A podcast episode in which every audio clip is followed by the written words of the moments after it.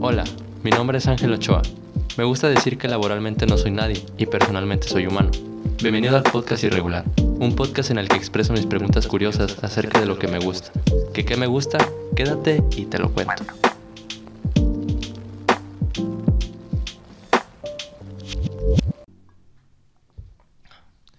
Buenos días, buenas tardes y buenas noches a toda la gente que tuvo la curiosidad de picarle este podcast, sea por la razón que sea y lo está escuchando donde sea. Espero que tu día, tarde o noche estén yendo de maravilla. Mi nombre es Ángel Ochoa y el día de hoy, como cada viernes, quiero hablarte, ahora no va a ser de una pregunta, va a ser de una película en, en cuestión. Esta película se llama Soul. Y bueno, para los que no conocen esta película, pues que no creo que no, que no conozcas este, esta película si no estuvieras viendo este, este video. Eh, Soul es esta película que trata sobre qué hay después de, de la muerte y qué hay antes de la vida. Eh, cuestiona sobre el propósito, sobre la existencia y demás cosas. Y bueno, e, es, es inevitable no hacerte ninguna pregunta al, al estar viendo esta película. Y creo que si bien el mensaje de, de esta película de, de, Soul tiene, tiene este, buenos, tiene muy buenos argumentos y es demasiado bueno para, para nuestra sociedad, para la sociedad actual, aún existen algunas cuestiones que, que me gustaría analizar y, sacar a la mesa. Bueno, eh, como vamos a ir por partes, lo primero que quiero analizar es este lugar al que llega nuestro protagonista Joe Gardner. Eh, a la hora de, de que se rehúsa morir y caminar hacia el gran después. Sí, estoy hablando del gran antes. Este lugar conocido como el gran antes tiene, no, no muchas, tiene demasiadas peculiaridades, pero sin duda una de las que al menos a mí me voló la cabeza es, es, es en la que eh, estos entes cuánticos llamados Jerry, si mal no recuerdo, eh, que administran el gran antes, empiezan a dotar de personalidad a, a las almas. Eh, aquí es donde me gustaría eh, llamar a, dos teorías filosóficas, claro que hay demasiadas, pero me gustaría llamar solo a dos eh, antagónicas en las que podemos llegar a una gran resolución sobre esto, pienso yo. La primera y la que vemos en la película es el innatismo. En pocas palabras, el innatismo es, eh, es una teoría que describe que algunas ideas o conocimientos de, de, del ser humano son innatas o sea, que ya vienen por defecto y no necesitas ninguna experiencia para, para, para tenerlas. O sea, que vienen por defecto en nuestro ser, cerebro, alma, etc. Y la segunda es la que vive nuestro amigo 22, que ya veremos más adelante en, la película, que es esta alma incomprendida. Eh, y el, el, existencialismo eh, es este... Eh, bueno, esta, esta teoría es el existencialismo que es un contraargumento de, de, la primera teoría. Y me gustaría mucho presentarte el existencialismo con una cita de Sartre, eh, filósofo existencialista también, que podría decirse es la médula espinal de esta teoría. Eh, la cita dice, la existencia precede la esencia. ¿Ok?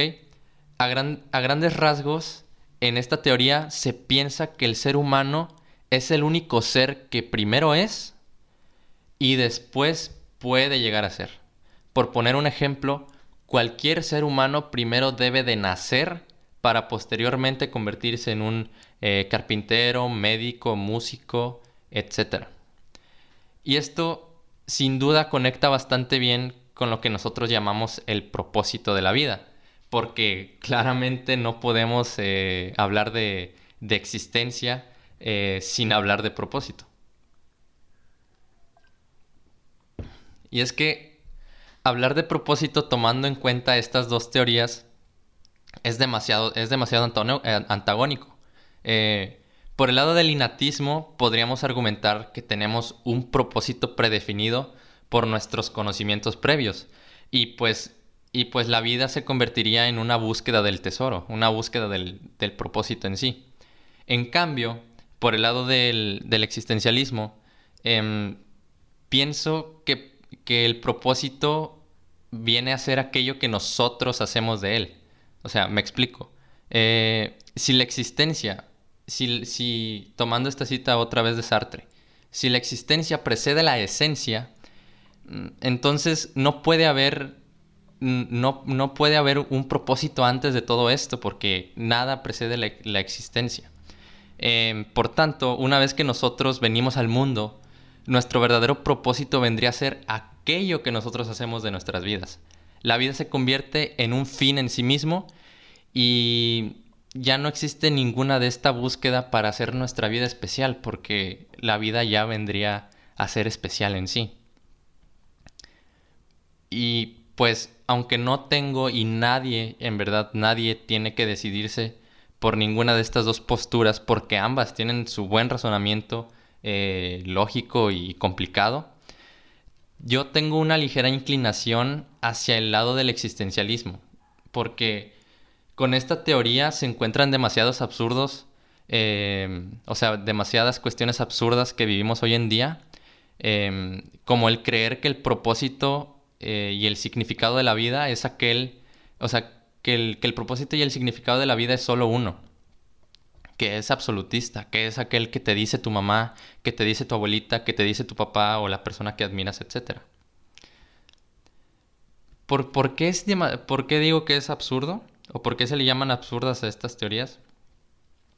Porque si bien sabemos que todos los propósitos están ligados a la, a la subjetividad de cada persona, tomar una como absoluto, pues es demasiado absurdo, ¿no? No puedes eh, tomarlo de cada persona como si fuera tuyo, tienes que armar tu propio sentido de, propósito en, en, esta corriente filosófica.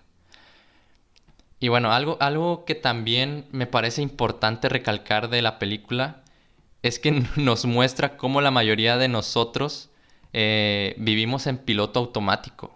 Es, es como, es como nosotros estamos acostumbrados a vivir. Nos, nos muestra cómo eh, se nos hace tan banal y tan simple el camino de regreso después de cortarte el cabello o el entablar una plática con una persona que acabas de conocer. Y en contraste a nosotros está en la película esta alma, que se llama 22, eh, la cual jamás había experimentado eso y le parece totalmente fascinante. Y si te pudiste haber dado, y si te pudiste haber dado cuenta, la película entró en una contradicción. Porque desde el principio está totalmente claro que ningún alma puede partir a la tierra si no encuentra su chispa. Pero a la vez, 22 eh, no consigue algún permiso oficial de partir a la tierra. No encuentra su chispa hasta que se le da la oportunidad de vivir. En este caso, hasta que por error termina cayendo en el cuerpo de, nuestro protagonista Joe Garner y pues empieza a experimentar desde comer una pizza hasta, hasta mirar una hoja caer de un árbol. Em, aquí se da cuenta ahora sí, cuando regresa al gran, al gran antes, que sí puede ir a la Tierra, que ya, que ya encontró su chispa. Es, esta contradicción que, que existe en, en, la película la que se me hizo muy interesante, ¿no? Porque eh, por lo general en las películas no, tienen a contradecirse tanto y más, bueno, X. Ahora, cambiando drásticamente de tema, eh, me gustaría hablar de algo crucial que, a mí me intrigó demasiado y que la verdad no, no entendía hasta que, pues, por causa de este episodio tuve que, hacer mi investigación, em, que es el tema de las almas perdidas. Me gustó mucho el concepto en el que las almas perdidas y las personas que están en la zona, eh, ¿cómo, decirlo? Las personas que están desarrollando sus pasiones y las personas que, que estas almas perdidas están en el mismo lugar. Me gusta el acercamiento que, que hacen eh, como esta metáfora, ¿no? De que de la pasión a la obsesión hay un solo paso. Pero si a mí, si a mí me preguntan, entre la, si entre la pasión y la obsesión hay un solo paso, yo diría que sí. Y pues aquí también quiero ser totalmente claro, porque yo no digo que, desarrollar tu pasión y velar por los intereses de aquello que amas, pues se vuelva malo, algo maligno o dañino. De hecho, yo soy fiel creyente de que debes exagerar el significado de aquello que amas para trabajar, para trabajar en él, aunque eso signifique que algunas personas se sientan excluidas de ese sentimiento o hasta te miren como un raro. Em, Pero también es cierto que vivimos en una, en una sociedad que premia desmensuradamente la productividad, que premia al artista que hace cinco canciones por mes al año, que hace cinco canciones por mes todos los años en lugar de aquel artista que hace dos buenas obras maestras cada dos años. Es, es, esto es imposible negarlo. Y además, esto quieras o no, puede llegar a permear en ti. Y este sentimiento de querer ser siempre el mejor en lo que sea que hagas, este típico mito de tú tienes que ser el mejor en lo que sea que hagas, es un pensamiento muy, muy nocivo, porque siendo sinceros, la mayoría de nosotros va a llevar vidas comunes y corrientes, la mayoría de nosotros. Y si tú no te desapegas de, este sentimiento de querer más y el, no, y el no desapegarse de ser el número uno en, lo que sea, pues te puede llevar a frustrar aquello que amas. Le, le, va a quitar el sabor y, lo, y te vas a volver un autómata en eso. No quiere decir que no seas bueno, pero pues el fin ya no va a ser disfrutarlo o, o sí, disfrutarlo. Ya el fin se vuelve eh, generar atención a través de eso. Y eh, pues yo creo que ese no sería el, fin de hacer aquello que amas. Debería ser una recompensa el estar haciéndolo. Ya, ya esa sería la meta en sí. Pero, bueno. Ah, resumiendo todo esto y algo más que quiero comentarte, sería muy ciego de, de mi parte o de, o de, nuestra parte, si estás escuchando esto, el, el decir que esto no tiene nada que ver con el tiempo limitado que disponemos. Es esta misma finitud del, del tiempo de nuestra vida la que nos hace soportar el sufrimiento. Es, es esta misma es, es, esta misma finitud la que nos la que nos hace decir estoy haciendo esto por algo más grande que yo y pues este sentimiento, este pensamiento, esta creencia es el causante de que vivamos al límite de nuestra sobreexplotación para darle algo de valor a nuestra vida. Em, es aquello que nos cansa y, y que nos, pues, que, que cuando descansamos en lugar de de disfrutarlo o en lugar de sentir un alivio porque estás dando lo máximo por, cumplir aquello que deseas, pues te hace sentir mal y culpable porque no estás haciendo algo productivo. Y pensaba en realidad dejar eh, este análisis de, de, la película por aquí, ya que sí está quedando un poquito largo. Es uno de los, de los episodios más largos hasta ahorita. Eh, pero no, quise hacer algo más. Ahora quiero hablarte sobre el otro lado de la moneda. El, aquel, aquel lado que pocas veces se cuestiona por buenas razones, a veces, pero en este caso sí refleja algo más profundo. Estoy hablando de, de sobre quién transmite este mensaje, eh, sobre quién transmite este, este mensaje de desapego sobre el querer, sobre el querer más, en este caso de Disney. Y es que por, por más que este, que este mensaje suene coherente, eh, para llegar a ver esta película, al menos legalmente, tuviste que tener acceso a la plataforma de streaming de Disney, donde solo ahí puedes ver esta película. Eh, básicamente, permítame. Básicamente el mensaje de, de esta película es, el mensaje de Disney es, te voy a mostrar una obra donde te explico el por qué debes aspirar a menos, pero antes de todo necesito que me des los datos de tu tarjeta de crédito porque te voy a cobrar el pago a tu tarjeta. Es, es, algo muy, muy contradictorio. Y el problema en todo esto está en que, y aquí cito al... Eh, aquí cito las palabras de, Diego Rusarín en, en su podcast Farid y Diego.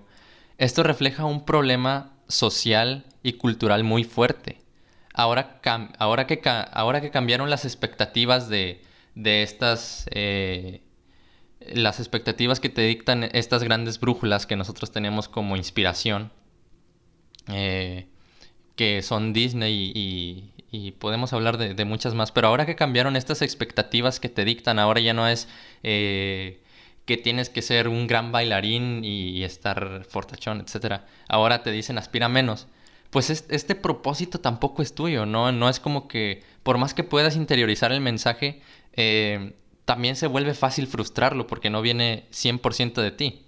Y se vuelve más fácil frustrarlo porque ¿qué pasa si por más que yo me vea parado enfrente de un árbol, este, este no me, no me genera ninguna emotividad, no me genera ningún sentimiento? También he fallado en eso tan simple como admirar a un árbol. O yéndonos a, más a la raíz del problema, ¿por qué esto no te lo puede decir tu papá o tu mamá y tomarlo como un argumento válido? ¿Por qué esperar a que un filme animado... Eh, por, qué esperar a un, a filme manufacturado y animado eh, para, que, para que se suscriban a la plataforma de streaming para ahora sí poder decir, ok, si está mal, debo, debo empezar a cambiar mi persona? ¿Por qué deberíamos hacerlo? Yo quiero dejarte ahí esta pregunta porque eh, si bien no le quito mérito a la parte filosófica de, la película y a la parte de, cómo podemos ser unas mejores personas socialmente, el hecho de que, de que esto te lo diga y lo tomes en cuenta porque te lo dijo Disney, eh, pues sí habla mucho de la sociedad en la que vivimos hoy en día. Y bueno, ya estamos llegando al, al final de este episodio, pero no me quiero ir sin antes eh, dejarte con una cita de, de Viktor Frankl. Es eh, uno de los pioneros de la logoterapia, que esta cita aparece en su libro eh, El hombre en busca del sentido último, que recomiendo ampliamente.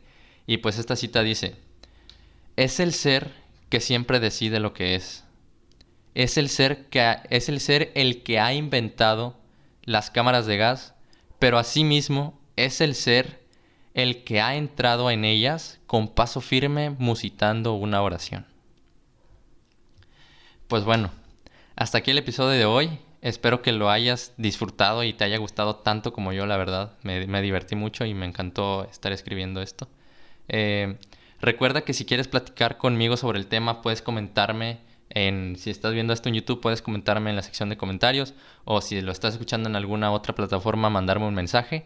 Estoy en Instagram, Twitter y hasta en TikTok como Ángel Ochoa PZR y en Facebook y YouTube como Ángel Ochoa pues muchísimas gracias por acompañarme hasta aquí. Espero este, que te la pases muy bien. Gracias por haberme escuchado. Te mando un abrazo y nos vemos hasta el siguiente episodio.